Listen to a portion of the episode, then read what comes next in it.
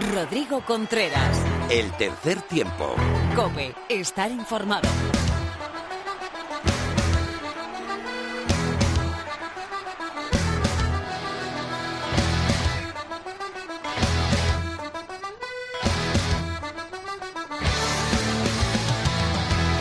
Hola, ¿qué tal? Bienvenido a una nueva entrega del tercer tiempo en cope.es.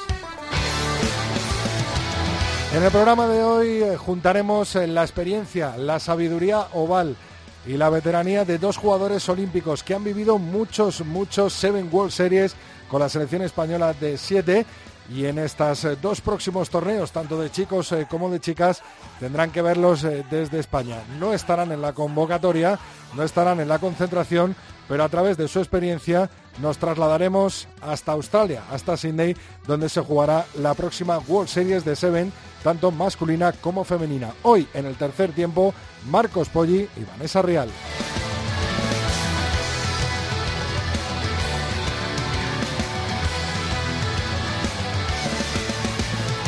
Manejando la nave del misterio, Víctor Catalina, y aquí a mi izquierda, que he oído rumores de que van a pagar su cláusula para ficharle definitivamente para el tercer tiempo Isaac Avilés. Muy buenas, Isaac. ¿Qué tal, Rodri? Está el tema como el de Kepa, está todavía ahí en negociaciones. Bueno, el de Kepa ya se ha resuelto, este todavía está ahí. Hay varios clubes interesados, me han dicho, varios programas, ¿no? Qué gusto estar aquí, además un día tan especial como este, ¿eh, Rodri? Pues sí, pues sí, para mí es especial y es especial que esté mi amigo Víctor y mi amigo Isaac aquí conmigo y por supuesto que Laura, Felipe y toda la gente que hacemos el tercer tiempo. ¿Cuáles son nuestras redes sociales, Isaac? Bueno, pues ya lo saben todos los oyentes, pero se los recordamos que se pueden poner en contacto con nosotros a través de Twitter, arroba tres tiempo cope, tres con número, arroba tres tiempo cope, también a través de Facebook, tercer tiempo cope, y también tenemos un mail para todo el que lo desee, el tercer tiempo arroba cope.es. Víctor, cuando quieras.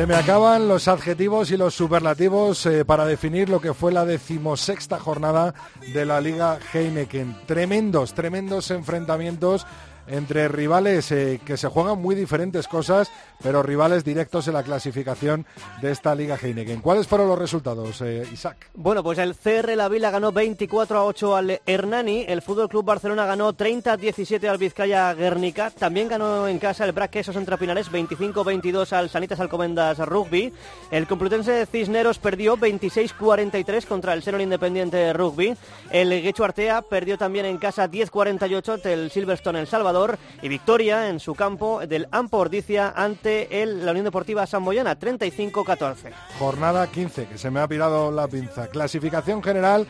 Brac Quesos entre Pinares, 71 puntos y a tan solo un punto de distancia le ha recortado otro punto sus vecinos del Silverstone, El Salvador. El Senor Independiente le arrebata momentáneamente esa tercera plaza al Sanitas Alcobenda Rugby, que se queda a tan solo eh, dos puntitos eh, de los eh, cántabros. En quinta posición, ¿quién está, Isaac? En quinta posición tenemos a la Unión Deportiva San Boyana con 41 puntos, sexto el Fútbol Club Barcelona, séptimo Ampo Ordicia, octavo es el Vizcaya Guernica, noveno Complutense Cisneros. Y ya por la parte baja encontramos al CR La Vila en la décima posición, undécimo el Hernani. Y cerrando la tabla, duodécimo el Guecho Artea. Y este fin de semana otra jornada interesantísima, doble como bola extra, Copa del Rey y Liga Heineken conjunta, tres partidos a de la jornada 13 de la Liga Heineken y las semifinales este domingo a las doce y media de la Copa del Rey. ¿Cuáles son los enfrentamientos, Isaac? Pues mira, en semis de la Copa del Rey se enfrenta el Braquesos entre Pinales contra la Unión Deportiva San Boyana y el Fútbol Club Barcelona ante el Silverstone El Salvador. Pero en cuanto a la Liga Heineken, Isaac. Tenemos otros tres partidos, como decías, aplazados, que son el Complutense Cisneros Vizcaya Guernica, el Guecho Artea, que recibe al Sanitas Alcobendas Rugby, y el Ampordicia, que se mide al Senior Independiente Rugby. Tiempo para las chicas, tiempo de rugby femenino con Lorena López.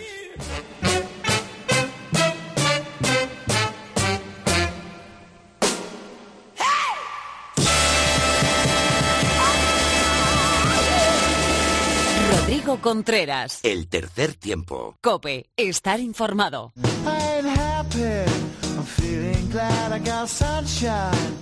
In a bag. I'm useless, but not for long. The future is coming on. La actualidad del rugby femenino de mano de Lorena López, como cada semana. Muy buenas, Lorena. Muy buenas, Rodri. Hablamos con María García la semana pasada y qué le ha pasado a las Leonas este domingo pasado. Pues que la selección femenina de rugby 15 se ha quedado sin la oportunidad de la revancha esa que tenían ante el 15 del Cardo por el tremendo temporal que sufrieron en Escocia y es que dejó el campo totalmente cubierto de nieve y era prácticamente imposible jugar al rugby en esas condiciones. Y eso que ambas selecciones salieron a calentar y todo al césped, que había quedado totalmente blanco. Y es que la Federación Escocesa intentó limpiar el terreno de juego sin éxito, porque la nevada, tras haberlo limpiado en apenas unos minutos, volvía a dejar el, el césped totalmente blanco. Y bueno, la decisión de suspender el encuentro la tomaron los árbitros designados por la World Rugby para el partido y el staff de la selección escocesa, que ya sabes que es que la seguridad de las jugadoras tiene que ser lo primero. Las leonas eh, del Seven, eh, por su lado, ya están en Australia. Pues sí, las chicas de Pedro de Matías ya llevan un par de días allá intentando aclimatarse al calorcito que hace y apenas hay un cambio con respecto al grupo que viajó a la primera serie mundial, eh, la de Dubái. Ese cambio es Ingrid Algar, la chica de Sanses Krum, que entra en la convocatoria en lugar de María Losada. La serie mundial de Sydney eh, empezará este 26 de enero y en ella las leonas están en el mismo grupo, en el grupo A, que Francia, Australia y el país invitado, que en este caso es Papúa Nueva Guinea. El torneo dará comienzo el viernes, día en el que las españolas tendrán que pelear en la fase de grupos a las 12.50 hora española ante Australia, a las 15.12 contra Francia y por último a las 17.56 contra Papúa Nueva Guinea. Ahí estaremos eh, siguiendo a las leonas, eh, por supuesto, eh, pero además este fin de hay algo más de rugby femenino, ¿no? Vuelve la Liga Iberdrola. Exacto, habrá una jornada más de la Liga Iberdrola, exactamente la octava. En ella veremos un duelo de titanes en que enfrentarán a Majada Honda, el primero de la clasificación, y al CRAT Universidad de La Coruña, que su traspiés en el último partido de 2017 sigue en tercera posición. Otro gran reto para las jugadoras de la Liga Verdrola va a ser el partido entre el Sanses Krum y el 15 Hortaleza, sextas y quintas en la clasificación respectivamente. Y el Olímpico de Pozuelo tendrá un partido aparentemente fácil, aunque ya te digo yo que no se lo van a dejar tan fácil, creo, las chicas de Inefle Hospitalet. Mientras tanto, Getcho, por su parte, sigue peleando por salir de la última posición y le toca un rival bastante duro, el Complutense Cisneros. Pues eh, puede ser las grandes beneficiadas eh, de esta jornada 8 de la Liga Iberdrola, las chicas eh, del Olímpico de Pozuelo. Lorena, muchísimas gracias. Muchas gracias a ti y felicidades, Rodri. Gracias, Lorena. un saludo. un saludo.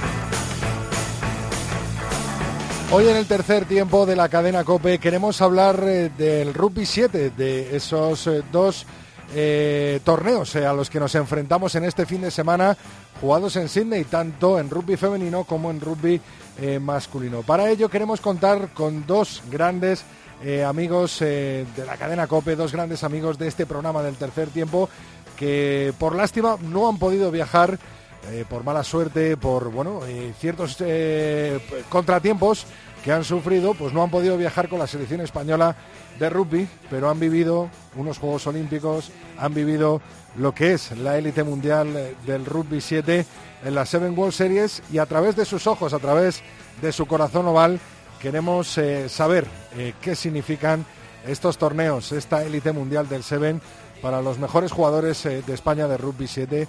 Marcos Poggi, encantado de volverte a saludar, un gusto tenerte de nuevo en el tercer tiempo de la cadena COPE.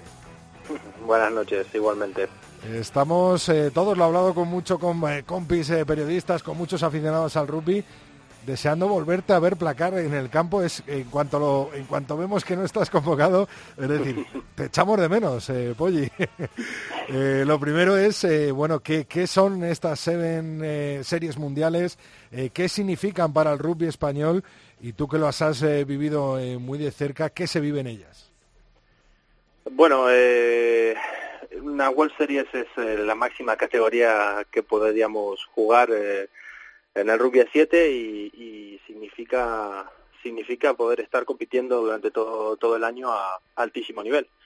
Y como cualquier deportista, eso es eh, la ambición de cualquier deportista. Entonces, eh, eh, para nosotros estar en la World Series nos, nos, nos, permite jugar cada mes y medio con, contra los mejores equipos del mundo y de esta forma poder poder entrenar con ellos de alguna forma y, y ganar experiencia, que es lo, lo, que al fin y al cabo necesitamos. Me imagino que tiene que ser eh, duro seguir a tus compañeros, eh, ¿no? Desde, desde casa o desde, desde la televisión, eh, cuando tú realmente has vivido en tus carnes tantos y tantos partidos de la World Series, ¿no?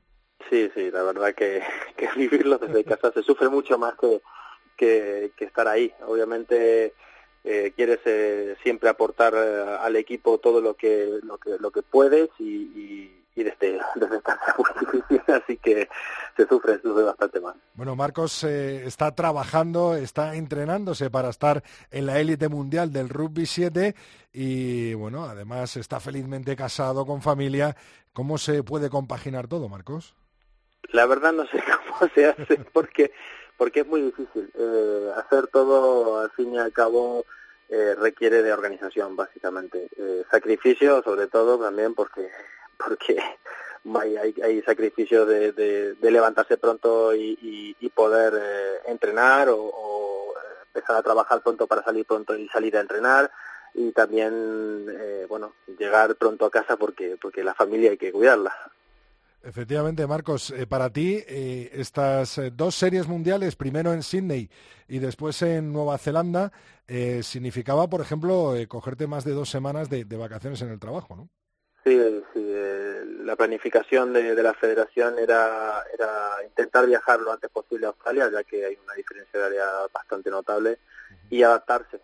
básicamente era, era la, la, la idea y, bueno, eh, ellos eh, viajaron el pasado 15 y para mí eso significaba significaba muchos días de vacaciones. La verdad que, que me, dio mucha pena no poder eh, ir con ellos, eh, pero bueno, eh, a veces hay, que, hay, que ver, hay que ver otras opciones. Además has estado bastante malo, ¿no? O sea, hay una gripe generalizada, pero tú has estado jodido de verdad, con perdón, ¿no? Eh, hay, hay un virus por ahí dando vuelta. Bueno, mucha gente, sé que mucha gente está está poniéndose mala y yo en, justo después de, de Navidades me, me, puse malísimo, me pillé un virus que me tuvo hospitalizado cuatro o cinco días y, sí, me hizo me, me, hizo bastante daño. Eh, perdí cinco kilos y me está costando muchísimo recuperarlos, pero bueno, eh, de todo se, le, se sale y hay que seguir entrando.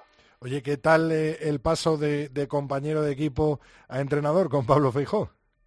Muy bien, la verdad que, que, a ver, se hace raro al principio porque siempre has estado con él de broma, eh, siempre lo tenías eh, como compañero y ahora, bueno, siempre sigues estando de broma, siempre va a ser siempre un amigo para, para mí eh, y, y, bueno, lo ves desde otro punto de vista, él está ya un poquito más, más eh, serio, más, más centrado y organizando todo entonces eh, es un poquito raro pero pero vamos eh, es un es un lujo poder de contar con, con toda la experiencia que tiene Pablo y que y que está guiando el equipo por el buen camino. Qué bueno Marcos. Bueno eh, te vimos en los dos eh, primeros torneos al máximo nivel. No sé cómo lo haces para estar siempre a un nivel rozando eh, eh, el máximo en, en, los dos primeros torneos de estas Seven World Series, eh, con muy, muy, muy buenos eh, partidos que hiciste. Por supuesto que te esperamos ver en los siguientes torneos. Como hemos dicho, estos dos próximos torneos en Australia y Nueva Zelanda no va a estar Marcos, pero ¿cómo se consigue estar siempre a ese nivel tan alto? Es, es entrenar. Yo, yo creo que, que, que disfrutar, bueno, también aparte de entrenar es disfrutar de lo que haces eh, si sales a un, a un campo de juego y no disfrutas con lo que haces, al fin y al cabo estás perdiendo el tiempo. y, bueno, eh, para, para el deportista es un vicio el querer entrenar siempre, y querer estar eh, al máximo nivel y, competir eh, siempre con, con los mejores equipos del mundo y poder ganarles, que es que es, es una satisfacción. Ya, por ejemplo, el torneo contra Sudáfrica ganarle a Samoa fue como, como, no sé, un subidón. Y, y siempre, siempre son pequeños pequeños regalos que te dan el, el, entrenar tanto que, te sigue motivando para poder seguir adelante.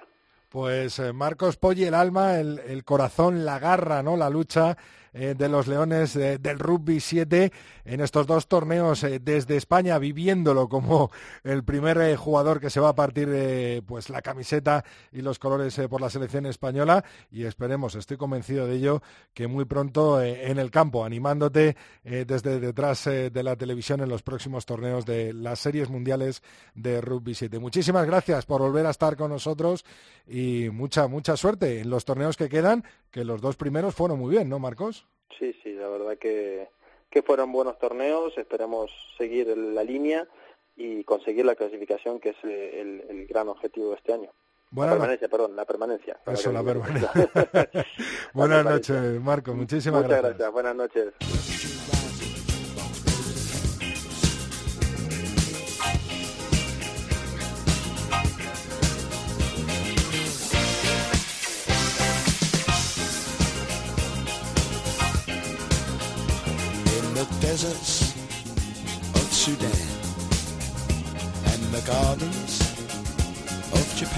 Hoy en este 2 por 1 del tercer tiempo de la cadena COPE contamos eh, con la veteranía, con la sabiduría y con la experiencia eh, de otra de las grandes jugadoras de la selección española de Seven, eh, que bueno, hoy en día no, no está, no puede participar con la selección, se ha apartado del rugby por una lesión pero ha sido olímpica en Río, en los Juegos Olímpicos, en esos maravillosos momentos que nos dieron las Leonas del Seven y por supuesto que ha jugado un montón de series mundiales con el equipo español. Me da una alegría tremenda recibir en un fluido castellano a Vanessa Rial. Muy buenas, Vanessa.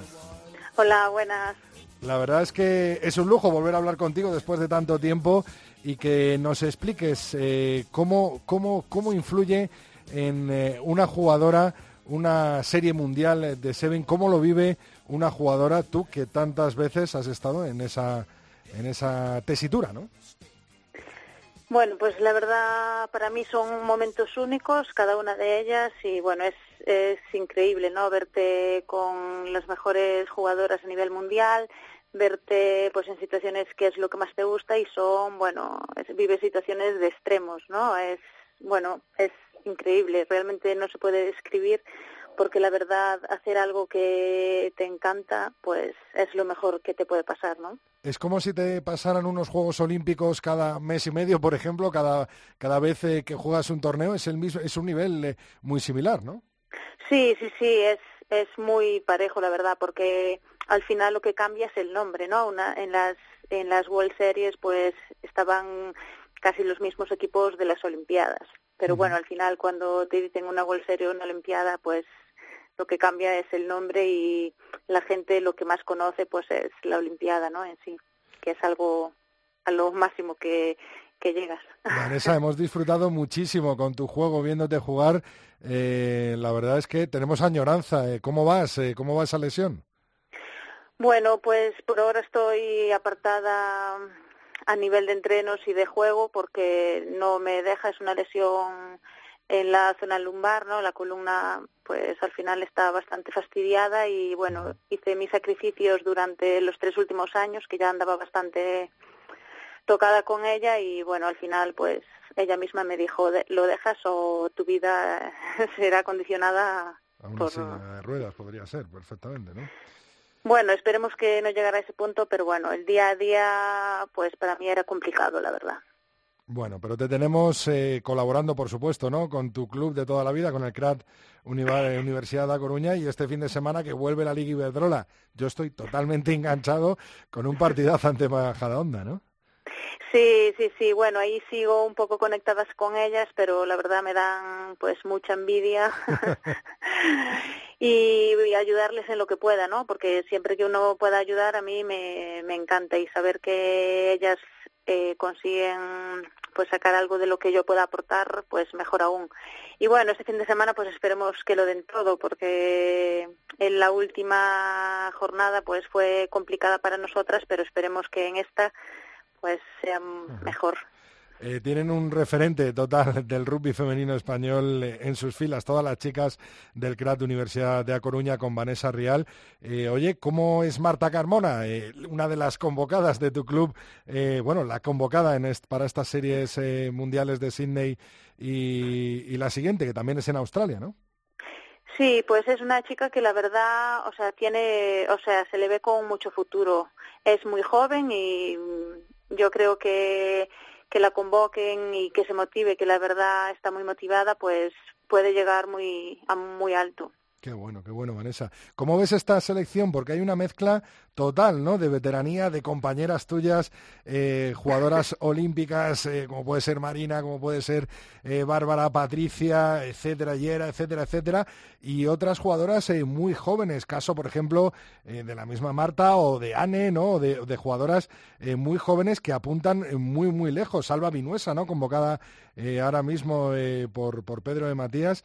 ¿Cómo ves esa mezcla? ¿Cómo estás viendo a, a las chicas del Seven español? Bueno, yo estoy viendo, o sea, eh, gente joven muy buena y que le tienen que dar muchos muchos minutos de juego para que puedan ir sumando y ellas mismas verse en situación. Eh, el conjunto en sí me parece muy completo y que la verdad se está haciendo, o sea, se están llamando muchas chicas y se está haciendo muy vistoso el rugby seven y cada vez más chicas quieren acceder a él y la verdad yo a España las veo muy bien y cada vez mejor. Asimismo la, la pasada World Serie pues tuvieron muy buenos resultados y esperemos que en estas mejor, pero el equipo me parece muy bueno. Como le he contado, o nos ha contado Marcos eh, Poggi ahora mismo, eh, me imagino que ver, seguir a tu equipo, seguir a la selección española femenina eh, desde casa, te dejarás las uñas a ras, ¿no? Sí, sí, sí, pero la verdad lo peor es que cuando las ves jugar es como que en tu cabeza pasan momentos continuos de cuando, como si estuvieras jugando, ¿no? O sea, de cuando jugabas, pues es como que tu mente refleja esas imágenes y bueno, la verdad es como Dios, me gustaría estar ahí. pero las etapas pasan y ahora sitio a otras chicas, por supuesto. Por supuesto, y lo que te has llevado, ¿no, eh, Vanessa? Eh, increíble, por ejemplo, la experiencia en, en, Río 2016, ¿no? Sí, sí, sí. Yo la verdad se lo deseo a todas que quieran llegar y, que lo consigan, que yo espero que España esté en las siguientes Olimpiadas y que lo disfruten tanto o más que yo. Así que yo quiero verlas allí.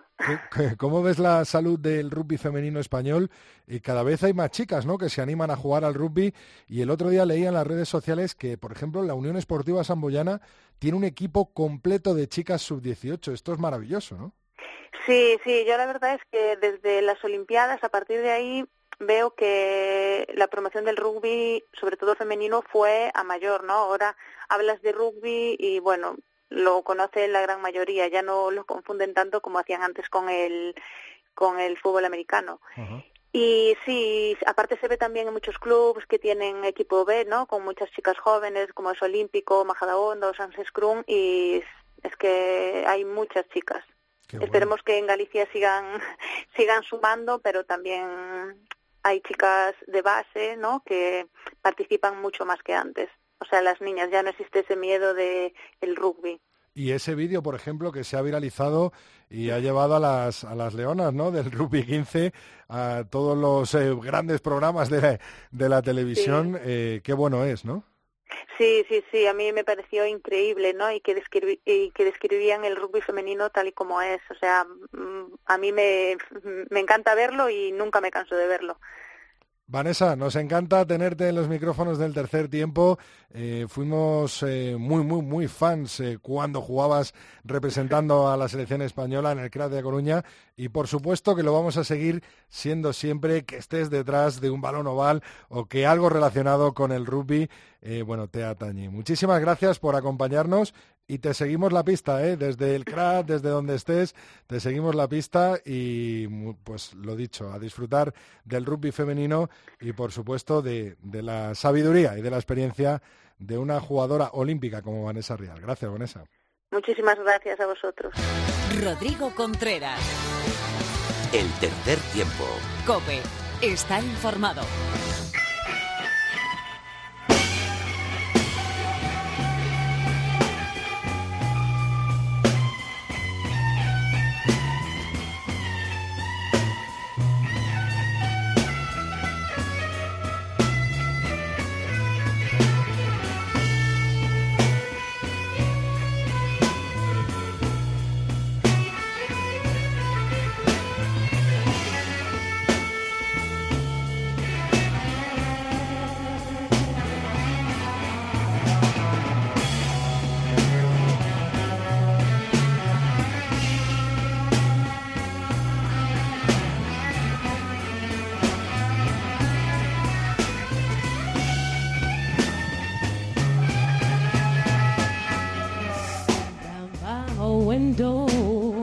Pues disfrutando de los inicios de la señorísima Janis Joplin. Dale un poquito de voz ahí, Cata.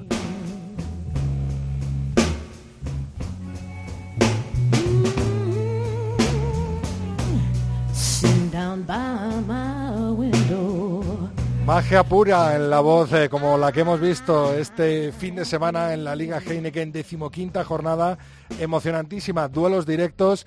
Y ya tenemos eh, con nosotros a Fermín de la Calle. Muy buenas, compañero, bienvenido. Muy buenas, no sé si hablar, ¿eh? Con esto que está de fondo y el blues ahí. Lo dejamos entero si quieres. Sí, sí, sí, por mí sí. Pepe Ibañez, director de la revista desde la línea de 22. Muy buenas. Hola, buenas noches. ¿A ti también te gusta Janis Joplin? Me gusta, me gusta. Mira, mira, mira, qué maravilla, Cata.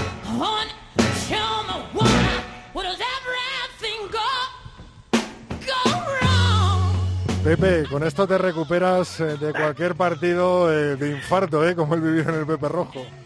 Hombre, pues sí, la verdad es que también, aunque fuese cruz la moneda, eh, el partido merece mucho la pena, ¿no? Vimos otro auténtico espectáculo de mucho nivel, mucha intensidad y, y es lo que queremos todos, ¿no? Que nuestro rugby, nuestra Liga Heineken siga evolucionando y nos siga regalando partidos como el que vimos el domingo. Pepe Ibáñez, con su mentalidad de pilier, ¿hubiera tirado a palos para empatar el partido o hubiera tirado a, a sacar la touch y hacer un molde, entrar y ganar? Eh, uf, yo hubiese ido a palos. Sí.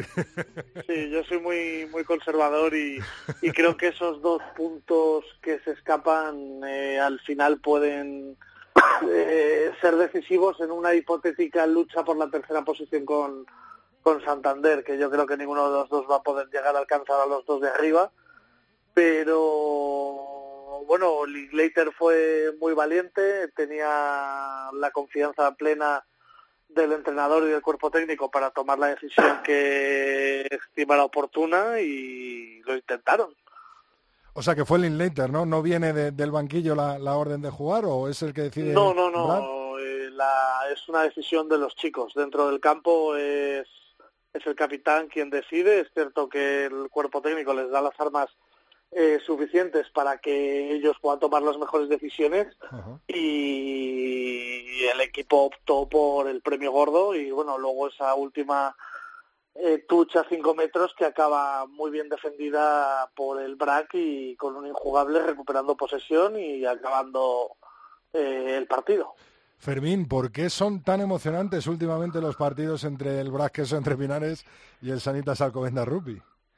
Eh, pues fíjate, yo creo que porque el estilo del BRAC, con todo lo duro que es y lo complicado que es para el equipo contrario, porque es un equipo... eh, el BRAC hace años era un poco el equipo dinámico de Valladolid, que movía mucho la pelota y tal. Eh, con el paso del tiempo se ha ido convirtiendo, se ha chamizado, eh, y que me perdonen en Valladolid, que esto es una herejía, pero es un equipo que juega de delantera y se le complican los partidos ante equipos dinámicos. Y, y yo creo que yo el año pasado estuve, fui con Pepe además, a ver el partido de Copa en el que le ganaron y me da la sensación de que el BRAC lo pasa peor siempre con el Alcobendas que con el, el Chami, porque el Alcobendas le propone partidos más abiertos, arriesga más y, y le, les hace incómodos los partidos, hace moverse más a la delantera, les pone en situaciones en las que no están cómodos. eh, en realidad refleja la personalidad de Tiki, Es eh, un entrenador un poquito más, eh, eh, no sé, arriesga mucho, es más aventurado y eso les complica un poco la vida. Y, y me da la sensación- arriesgó mucho de inicio, ¿eh? porque es cierto que Alcobendas iba con muchas bajas, sobre todo en la parte de atrás, con la lesión de Martín García, la suspensión por acumulación de amarillas de Londoño, y mandó a Brad al zaguero, puso a Imo de, de apertura y, y metió a Diego García de primer centro, eh, metiendo también a Jaime Mata de ala, que es el que hace el único ensayo que posa Alcobendas. Y le planteó un partido eh, bastante diferente para sorprender un poco a Merino, ¿no? Eh, algo que no se esperase, además eh, jugaron con esa picaresca de que el Inglater llevaba el 10 pese a que jugaba de 15 y, y por ahí yo creo que Tiki trató de, de, pues de ganar el partido, ¿no? Lo que pasa es que el braque es mucho braque, ¿eh? o sea, cuando sale la primera unidad del campo, entra la segunda y te sube el nivel. eh. Es cierto que estuvieron un poco indisciplinados y eso les podía haber costado el partido, pero uf, es que es un muy buen equipo. Sí, pero eh, eh, yo te iba a decir, eh, aquel partido de Copa, por ejemplo, recuerdo que eh, preparó dos cosas. Una, los dobles placajes a Noran Paila, porque Paila era un jugador desequilibrante y trabajó eso en los entrenamientos de la semana y le salió bien. Y luego otra cosa que le salió muy bien era, dejaba, además del zaguero, que era Perico, dejaba a Arturo Íñiguez detrás y montaban las contras con dos... eh, con doble zaguero, llámalo como quieras, pero montaba la jugada con, en los contraataques con dos jugadores y ensayaron. O sea, me da la sensación de que Tiki siempre pa- prepara algo especial con el BRAC, porque es un equipo que, que sabe que va a jugar muy cerca de los agrupamientos, eh, trabaja muy bien ahí, pero cuando sale afuera sufre más y siempre le prepara alguna merina. Son, son partidos muy diferentes. El año pasado Villanueva y Glenn Rolls tiraban la, la línea de defensa muy agresiva hacia adelante. Quizá este año falta un poco ese perfil en, en, en la tercera línea, pero pero la, eh, es cierto que Tiki siempre busca darle una vuelta para, para sorprender a Merino, es que no queda otra. Eh, cuando juegas contra plantillas tan completas como las que tienen el Silvestre del Salvador, el Braquesos entre Pinares, o haces algo diferente o tienes el resultado siempre. Vámonos a la parte de abajo, eh, Pepe Fermín. eh, la verdad es que está emocionante, ¿no? Tenemos a Guecho un poco descolgado eh, con nueve puntos en la última posición de la tabla, pero ese triple duelo, iba a decir, entre Cisneros, La Vila y Hernani por evitar la posición de, la promoción, la penúltima plaza eh, de la tabla, está emocionante, están en tan solo un punto. A mí me está gustando mucho La Vila en toda la temporada, cómo está planteando los partidos. Ha habido varios partidos eh, que ha perdido en los últimos minutos, que ha perdido eh, por la mínima y bueno, por lo menos el Cisneros no acaba ¿no? De, enganchar un par de victorias seguidas que le dejen salvado. No creo, no creo que caigan ese puesto de promoción, pero a día de hoy están a, a un punto de Hernani y empatados con ellos eh, la Vila, ¿no, Fermín?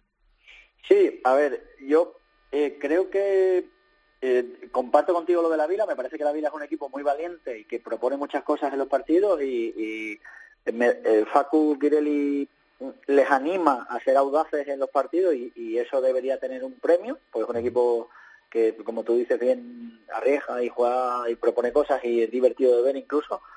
Eh, creo que Cisneros, y lo vimos el otro día en el campo, estuve con Pepe además viendo el partido con el, con el Independiente, tienen muchos altos y bajos. Es un equipo que de repente te hace dos ensayos, pero no es capaz de ser regular defensivamente los 80 minutos y eso lo está pagando y mm, porque les hacen ensayos cuando tiene un equipo enfrente un- con un poco de orden, tampoco mucho más allá que eso, que defienda un poco y que trabaje agrupado, les complica mucho los partidos. Es cierto que de repente en 10 minutos se meten dos ensayos, pero después se vuelven a ir del partido porque no es, no es un equipo ordenado defensivamente y eso lo paga mucho.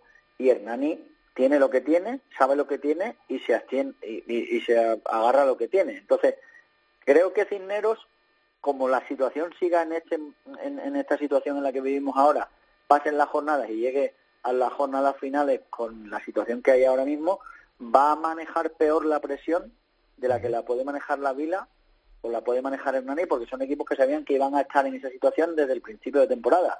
A Cisneros lo veíamos más peleando por intentar entrar en el playoff que por salir de abajo. Eh, Pepe. Hay que ver también los calendarios de cada uno, ¿eh? porque Eh, Cisneros tiene todavía que verse las caras con Bragg, Salvador, Samboy, o sea, que le quedan partidos duros por arriba y van a ser los duelos directos. Yo creo que el caso Cisneros, que a todos nos ha sorprendido mucho y, y cuando le preguntas a Valentín qué pasa, eh, yo creo que esas dudas y ese bloqueo es más mental que de juego, porque el equipo cuando ha hecho las cosas bien las ha hecho muy bien. Yo recuerdo partidos en los que su defensa era muy agresiva, me recuerdo el partido de primera vuelta en las terrazas en la que prácticamente ganaron todos los contactos, todas las luchas en el suelo y, es ese bloqueo mental lo que les, yo creo, lo que les está impidiendo llegar a los resultados positivos. Eh, José Luis del Valle me lo decía después del partido de, del Independiente, es que no somos constantes y cuando llegamos a cinco metros después de mucho trabajo cometemos un error y perdemos todo lo que hemos avanzado. Eh, la Vila coincido, yo creo que la Vila tiene buena dinámica y luego Hernani tiene un factor clave que es Landare Toki. Entonces Landare, Landare le está dando la permanencia durante las últimas temporadas y yo creo que este año pues también se la puede dar. No sé si habéis, eh, para cerrar el capítulo de, Liga Heineken, el partidazo que se cascó en el nuevo fichaje eh, de la Unión Esportiva Samboyana. Perdió, perdieron los catalanes, eh, pero a mí me gustó mucho el samoano. No sé si lo, si lo habéis podido ver. Sí, sí, pero es que también estuvo sobresaliente Cronje, el sudafricano de, Ordicia, y ojo, Vaya sí, sí. Con Juan Pordicia, que es un equipo que viene en una dinámica que a mí me, está gustando mucho. Ahora ha llegado el octavo eh, polinesio, que a ver cómo se adapta, pero vamos, tiene unas hechuras bastante considerables que le van a dar un poco más de punch a la delantera. No, no sé si Agustín de Ledone puede puede seguir algunas jornadas más en la disciplina o viaja ya para Nueva Zelanda, pero Ordicia tiene buena pinta, ¿eh? Y bueno, la Samboyana si mete un poco más de talento ahí atrás y de fortaleza y yo creo que nos vamos a, ver con unos playoffs eh, apasionantes en lo que todo puede pasar. Sí, yo también creo que están creciendo. A mí Ordicia me ha gustado desde el principio. Lo que más me gusta de Ordicia es que tiene mucha gente de, cantera, de escuela. Y es verdad que, bueno, pues el, nivel diferencial se lo dan la gente de fuera, pero, pero ha subido mucho el nivel y tiene gente apretando que viene de abajo y eso siempre es bueno. Eh, igual, Zamboyana creo que, bueno, pues eh, eh, al principio vimos que no funcionaba y, pensábamos que en algún momento iba a haber refuerzos que le iban a hacer crecer y en esas estamos ahora. La Liga Española no tiene sorpresas en ese aspecto. Si no funcionan al principio, vas a traer refuerzos que vas a intentar que funcionen luego. Y bueno, pues lo, lo mejor de todo es que va a haber unos playoffs muy divertidos en los que los equipos van a llegar o los que también creo que la gente de Valladolid se va administrando durante el año para tener temporadas valles y temporadas eh, cima de, forma y pues poco a poco se van a ir acercando. Entonces son favoritos los equipos de Valladolid que por presupuesto tienen más dinero y más plantilla por profundidad, pero ojo que los que vienen por detrás vienen apretando y a ver los cruces, porque yo sigo pensando que Alcobenda a un partido es un equipo bastante fastidiado. Lo hemos, comprobado esta semana, ¿no? en el Pepe Rojo. Sí, sí, sí pero hay que, tú que tienes mano con Mar, pregúntale un poco si en su planificación de, eh, de, la condición física del equipo, si, si contemplaban un periodo valle en los picos de forma de los jugadores para volver a estar al 100% una vez que empiecen a jugarse, eh, digamos, las fases del CAO, ¿no? Estas semis de Copa y ya los playoffs de Liga. Pues se lo preguntaremos que hablamos después con, con, ella, Pepe. Vamos a dejar la Liga Heineken a un lado porque tengo varias, varias preguntas eh, que haceros. Eh, lo primero, conciso, breves, un favorito para ganar la Champions y otro para ganar la Challenge, ya que conocemos los cuartos de final, esas competiciones que terminarán eh, en mayo jugándose nada más y nada menos que en el estadio de San Mamés. Fermín, dale. A ver, yo eh, la Champions, si Leinster es capaz de pasar el examen de Saracens, que es complicado y les ha caído el peor, eh, creo que Leinster está, por, porque además lo vimos en directo y, tiene mucha profundidad de banquillo y tal, yo creo que Leinster. En la Challenge está mucho más abierta. Eh, y como escribía Pepe el otro día, firmamos todos porque Charlie Malí esté en Bilbao. Y nos haremos todos de, de, Pau y Y, vamos, de, de, de Pau desde chiquitito, que decía el Claro, otro. De- que como del Betis, ¿no? Eso es, eso. Pepe. Bueno, eh, es que lo, lo ha dicho Fermín, ¿no? Bueno, aparte de que a mí me tira mucho el, eh, los equipos irlandeses, a mí me gustaría que estuviese Leinster porque sería una gran despedida para Jordi Murphy eh, antes de su marcha a Ulster, eh, que pudiese llegar a, a Bilbao, eh, pero bueno, si no es, a lo mejor apostaría ya basándome en lo que es el equipo en La Rochelle, ¿no? Yo creo que la delantera de La Rochelle es, es, es, fabulosa y creo que, que puede que puede tener opciones este año de meterse o de pelear por el título.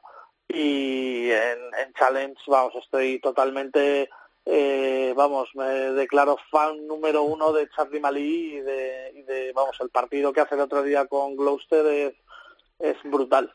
Entonces, Esperemos fan que lo- absoluto. Esperemos que lo haga en febrero también eh, con el 15 de, del León. Vamos a Bueno, por por otro- lo que me han dicho a mí, eh, viene, o sea, vienen todos y yo creo que vamos a tener un equipo muy solvente para poder a- asaltar a los rusos y a los romanos. Hablando A ver, de... si, a ver si hace la jugada esa, ¿eh? entrando ahí por medio, rompe el eje y... La firmamos todos también, ¿no?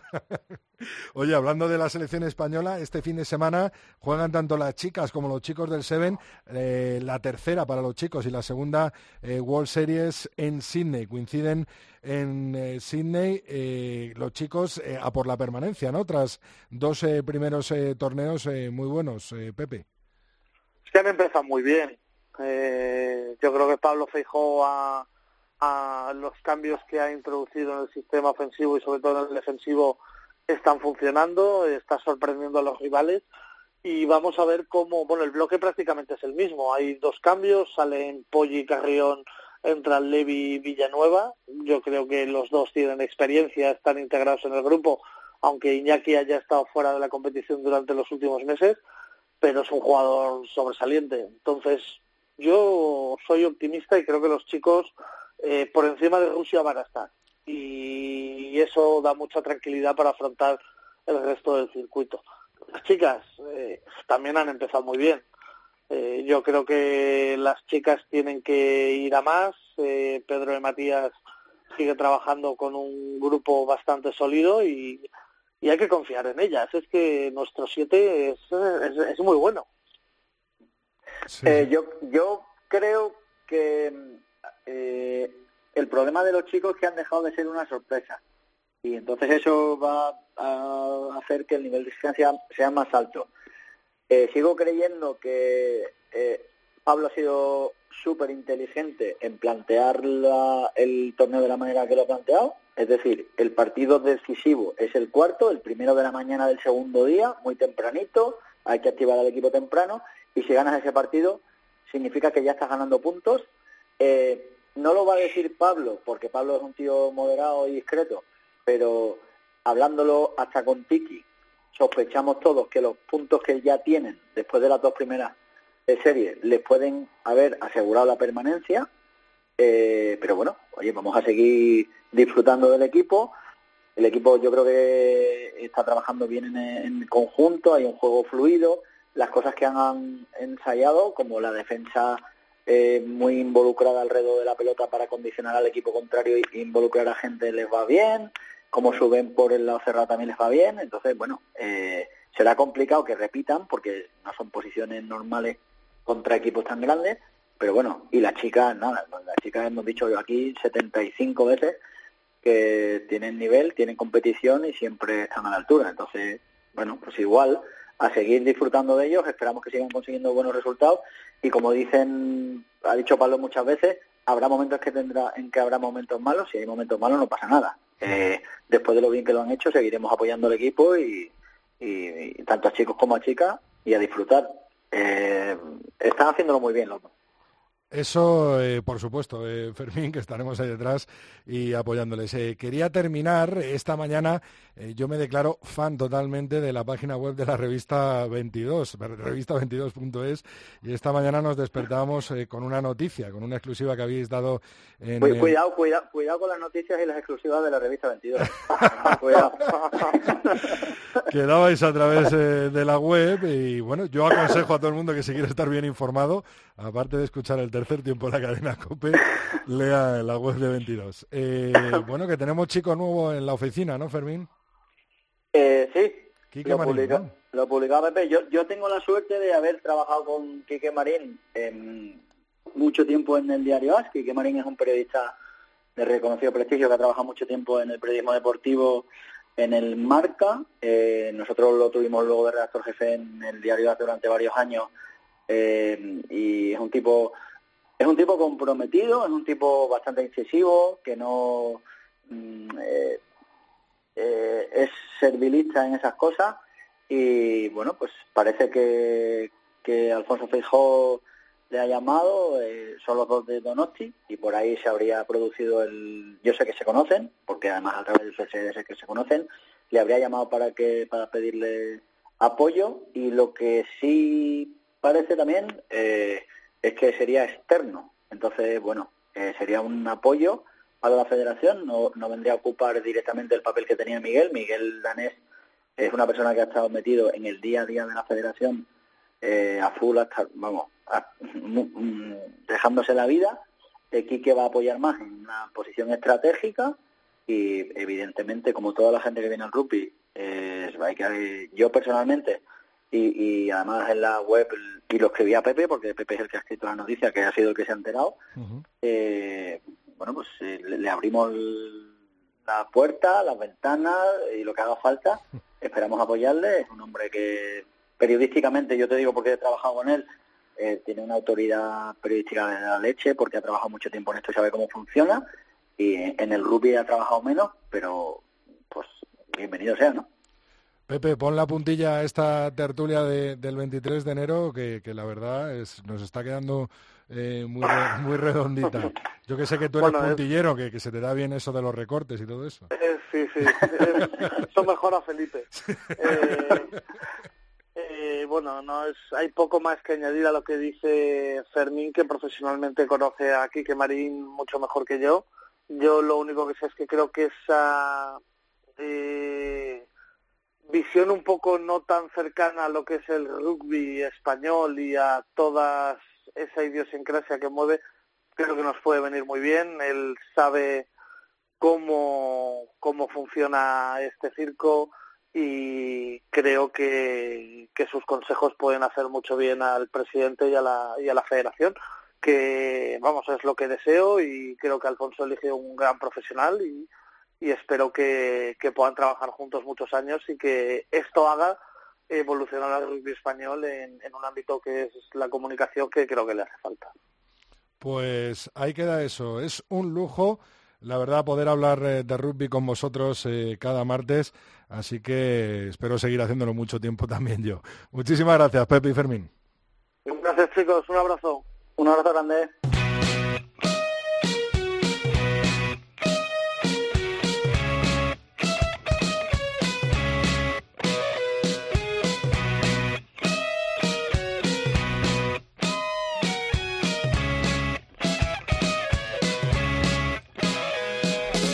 Ya tenemos eh, por aquí con nosotros desde un campo de rugby, donde si no va a estar nuestra compañera Mar Álvarez. Muy buenas, desde el Pepe Rojo, ¿no, Mar? Sí, eso es, desde el campo 4 del Pepe Rojo, que estaba entrenando, el- bueno, ha terminado nuestro equipo B y un poquito antes y ahora justo acaba de terminar nuestro equipo femenino y he aprovechado para echar unos minutillos de tocata.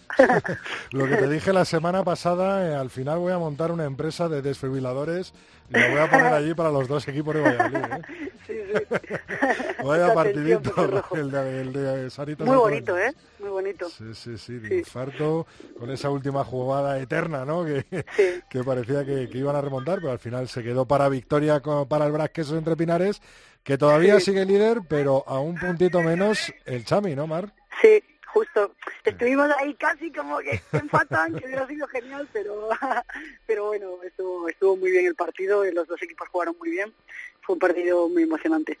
Ya que estamos hablando de la Liga Heineken, nos ha dejado una pregunta nuestro compañero Pepe, Pepe Ibáñez de la revista 22, eh, para ti en la tertulia de hoy, y nos ha dicho que si está calculado eh, que en la forma física de los jugadores eh, del Chami, en esta época del año, haya un pequeño valle para terminar en lo alto del todo. Bueno, la, no es que esté calculado, nosotros tenemos como bloques de cuatro, tres, cuatro semanas, dependiendo de la, del calendario. Agrupamos los partidos en bloques de tres, cuatro.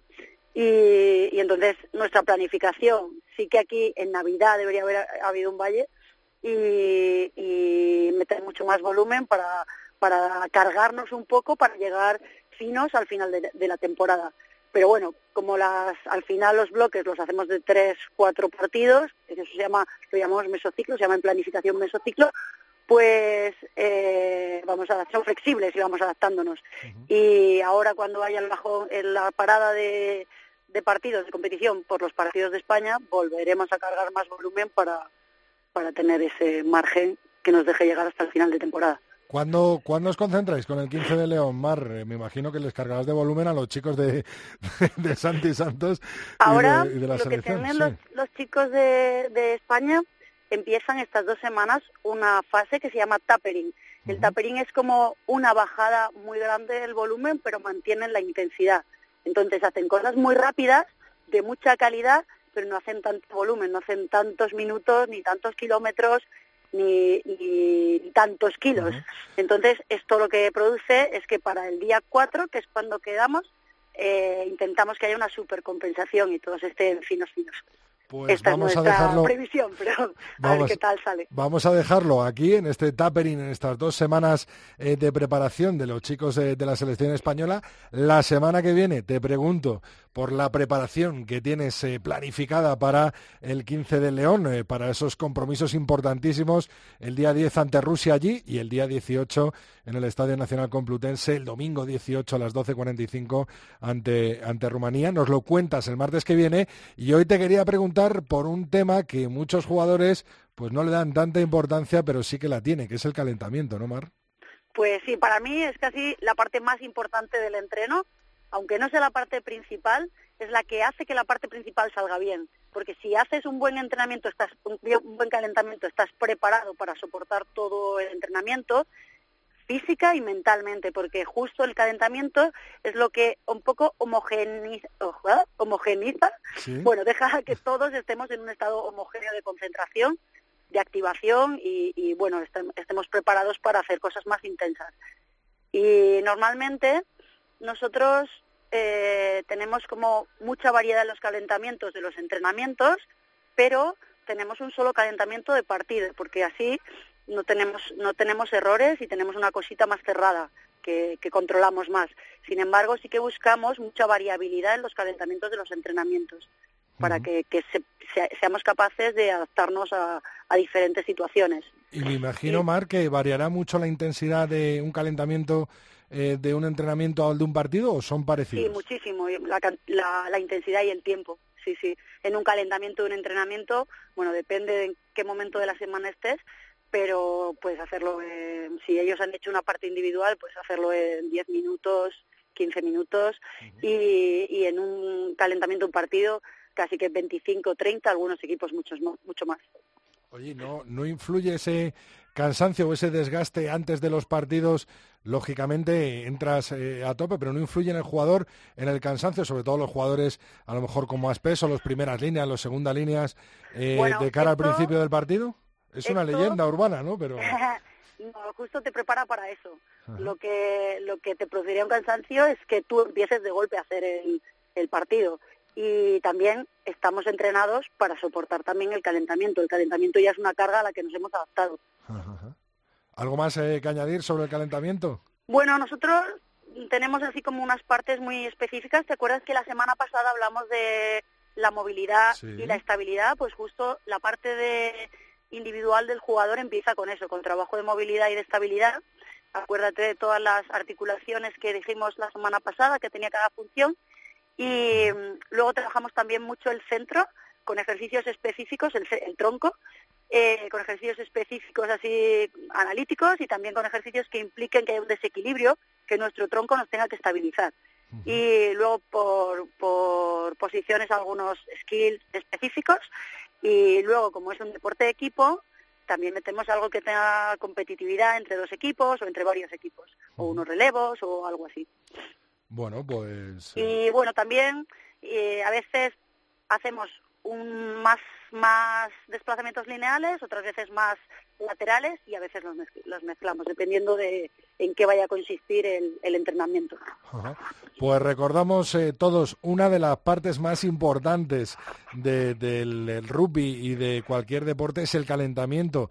Para Mar, la más importante para luego prepararse para lo que nos viene encima, que sea un partido, un entrenamiento y sobre todo para hacer bien eh, las cosas eh, de cara en ese partido o en ese entrenamiento. Muchísimas gracias, Mar. Eh, lo, lo quedado, lo hablado.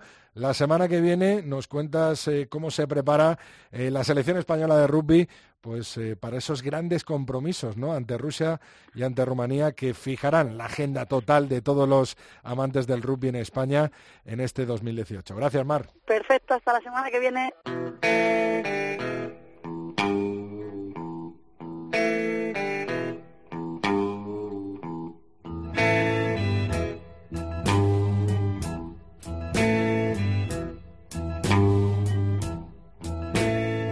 I had a friend one time. At least I thought he was my friend. But he came to me. Al ritmo que marcan los grandes clásicos como estos Animals del señor Eric Bardon, llega el maestro Phil. Muy buenas, eh, Phil. Bienvenido de nuevo. Gracias, Rodrigo. ¿Qué tal? ¿Cómo estás? Pues deseando escuchar a quién va dirigido ese Sin Bin de este 23 de enero de 2018. Todo tuyo, Phil. Pues, Rodrigo, la semana pasada las inclemencias meteorológicas nos privaron de dar el Sinbin a quien se lo merecía. Y esta semana, además, concurren circunstancias añadidas. Así que Sinbin hexagonal para el mandamás de la Federación Francesa de Rugby. El tipo calvo, y esto no le desmerece, es solamente descriptivo, que ha llevado a la Federación Francesa, digo, a su peor momento desde los años 60. Como imaginarás, Rodrigo, no soy conocedor de los entresijos de la poderosa Unión de Rugby vecina, aunque no se me escapa de las, eh, feroces luchas intestinas por el poder que allí se han desarrollado durante muchos años.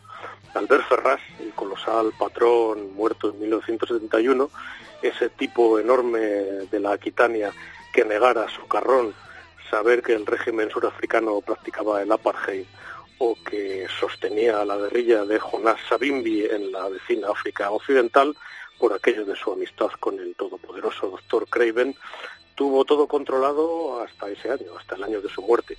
Su delfín, Bernard Lapasset, prometía, pero los cantos de sirena de la International Rugby Board o de World Rugby se lo llevaron al tinglado internacional y no hubo tiempo para dejar eh, heredero bajo control y todo atado y bien atado. Que ya se sabe que a Carlomagno le sucede Ludovico Pío y los nietos acaban entregando el reino a los bárbaros. Y aquí entra el antiguo medio de melé bordelés y sus ínfulas políticas. Alguien que se mueve muy bien en las covachuelas del poder económico y político y que tiene esto del rugby por campo abonado para su lucimiento personal y que parece haber olvidado los fundamentos del juego, ese que practicó en Begles Burdeos, campeón del Bouclier en 1991 precisamente, y como entrenador con aquellas dos Grand Chelem en el año 2002 y 2004. Incluso Rodrigo, en plena vorágine tolonesa, cuando ganara para el club del Estado Mayor eh, otro Bouclier y tres Copas de Europa. ¿Será que no aprendió buenas formas en la política o al amparo del mecenas Max Guasini? Quizás uh, ha olvidado que la federación tiene conflictos con los clubes y no sabe a quién hacer prevalecer. Hoy, Rodrigo, hemos sabido que hasta suceden acontecimientos dignos de las páginas de eh, sucesos en los periódicos y la sección de asuntos económicos de la Gendarmería se ha ocupado del aporte, pues ha habido registro policial en una de las sedes de la Federación y en su mismo domicilio, a la búsqueda de pruebas relativas a presunto trato de favor a un club, a Montpellier. Como uh, hay que presumir la uh, presunción de inocencia, valga la redundancia, nos limitaremos a decir con aquella genial cuenta de Twitter, eh, Boucherie o Movalí, que lo único que habrá encontrado La policía será algo que no tenga que ver con el buen juego o el plan de juego de Francia. Francia, ¿quién te ha visto y quién te ve? Claro es, Rodrigo, que eh, la mujer del César debe parecerlo, además de serlo, porque como se decía en la antigua Roma, suspicione macare debet. Pues sin bin, muy afrancesado hoy por parte de José Alberto Molina. Phil, ah, bueno, pues eh, ese manda más dentro de la Federación Francesa de Rugby. Ya que te has metido con Francia, Phil, ¿cuál es tu favorito para ganar eh, la Champions Cup? Yo me decanto por la verde Erin, Rodrigo, por los irlandeses, sin duda.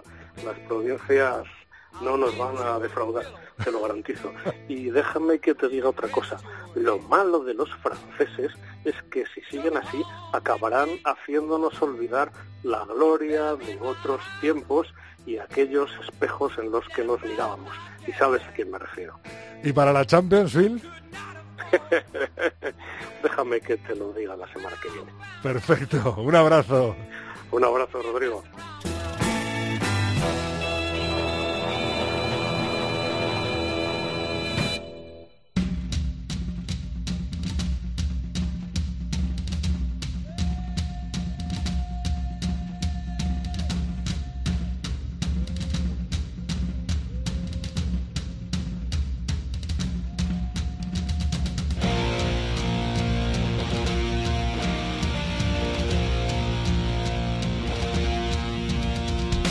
Vamos que nos vamos, vamos echando el cierre a este programa 123 del tercer tiempo, pero antes eh, tenemos por aquí a Isaac Avilés. Muy buenas, Isaac, de nuevo. ¿Qué tal, Rodri, otra vez? Antes quiero preguntarte cuáles son nuestras redes sociales para que se acostumbre la gente y quien no nos ha escrito no lo haga. Sí, pues ya lo saben, que pueden ponerse en contacto con nosotros a través de Twitter, arroba tres tiempo cope, el 3 con número, en Facebook, tercer tiempo cope, y tenemos un mail, ¿eh? también os atendemos ahí al el tercer tiempo arroba cope.es. Y ahora una de las cosas que más me gusta a mí de este programa del tercer tiempo, que son los mensajes de nuestros oyentes, los mensajes, por supuesto, de la gente que hace el tercer tiempo a través de nuestras redes sociales. Sí, ha habido muchos mensajes, por ejemplo, hablando del tema de los campos, ¿eh? ese debate tan sonado estos Tremendo, días. tremendo. La semana pasada miles y miles de mensajes, cada uno expresando eh, su opinión. ¿Qué nos han dicho por ahí? Bueno, pues por ejemplo, te destaco a Felipe Rodríguez que decía vaya tela, y yo que pensaba que el debate con David García de los campos embarrados no le interesaban a nadie, la Virgen. Y también ha habido otros temas, ¿no? En Sí, esta semana. Sí, entre ellos decíamos que es un día especial, lo decíamos al principio, y es que Rodri, es tu cumpleaños y ha habido mucha gente que se ha acordado y ha querido felicitarte. Decía, por ejemplo, el propio David García, mis más sinceras felicitaciones al rey del rock and roll. Nadie me hace disfrutar tanto de la radio como Rodrigo Contreras en Rock FM. Y qué decir, por supuesto, de tercer tiempo y su aporte en teledeporte también, ¿eh? Sinceramente brutal, rock and rugby, decía. También se ha acordado de esto Juan Antonio García que decía un grande de las ondas ovales y roqueras. Tras él todos los martes en el tercer tiempo Cope, todos los domingos en Teledeporte y cuando puedo también en Rock FM. Y lo mejor, de vez en cuando en persona, en el Central. Un abrazo amigos, disfruto mucho con vosotros. Y para cerrar decía Miguel Ángel Torres, decía un gran profesional, dedicación y pasión plena, tanto en el mundo del rock como en nuestro planeta oval, como persona de los mejores tipos que he conocido. Felicidades Rodri, eres un tío muy grande. Me estoy ruborizando de tanto mensaje, la verdad, y con la sorpresa que me ha dado Cata con esta guitarraza de cumpleaños feliz. Buena felicitación, Tremendo, ¿eh? tremendo, tremendo regalo. Rugby en televisión eh, también, ¿no? Sí. Siendo nuestro fiel oyente, eh, ha querido decir algo, ¿no? Del Sí. último partido. Se hace una pregunta, dice, ¿y si la sesión golfa de Teledeporte le sienta bien a nuestro rugby? Más de 50.000 espectadores y casi un 1% de ser para el BRAC, Quesos Entre Pinares Alcobenda Rugby, el segundo partido más visto de la temporada. Y eso que hay que recordar fue a las 12 y media de la madrugada. Sí, ¿no? después de Estudio Estadio este domingo, la dejamos ahí, la pregunta en el aire, como diría Bob Dylan, el Premio Nobel de Literatura 2016, y nosotros eh, vamos cerrando aquí.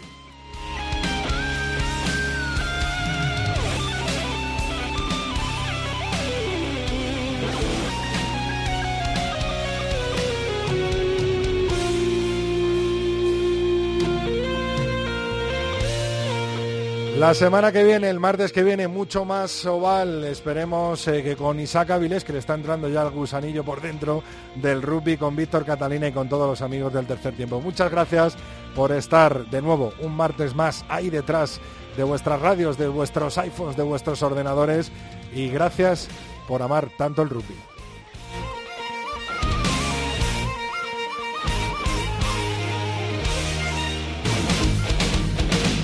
Rodrigo Contreras.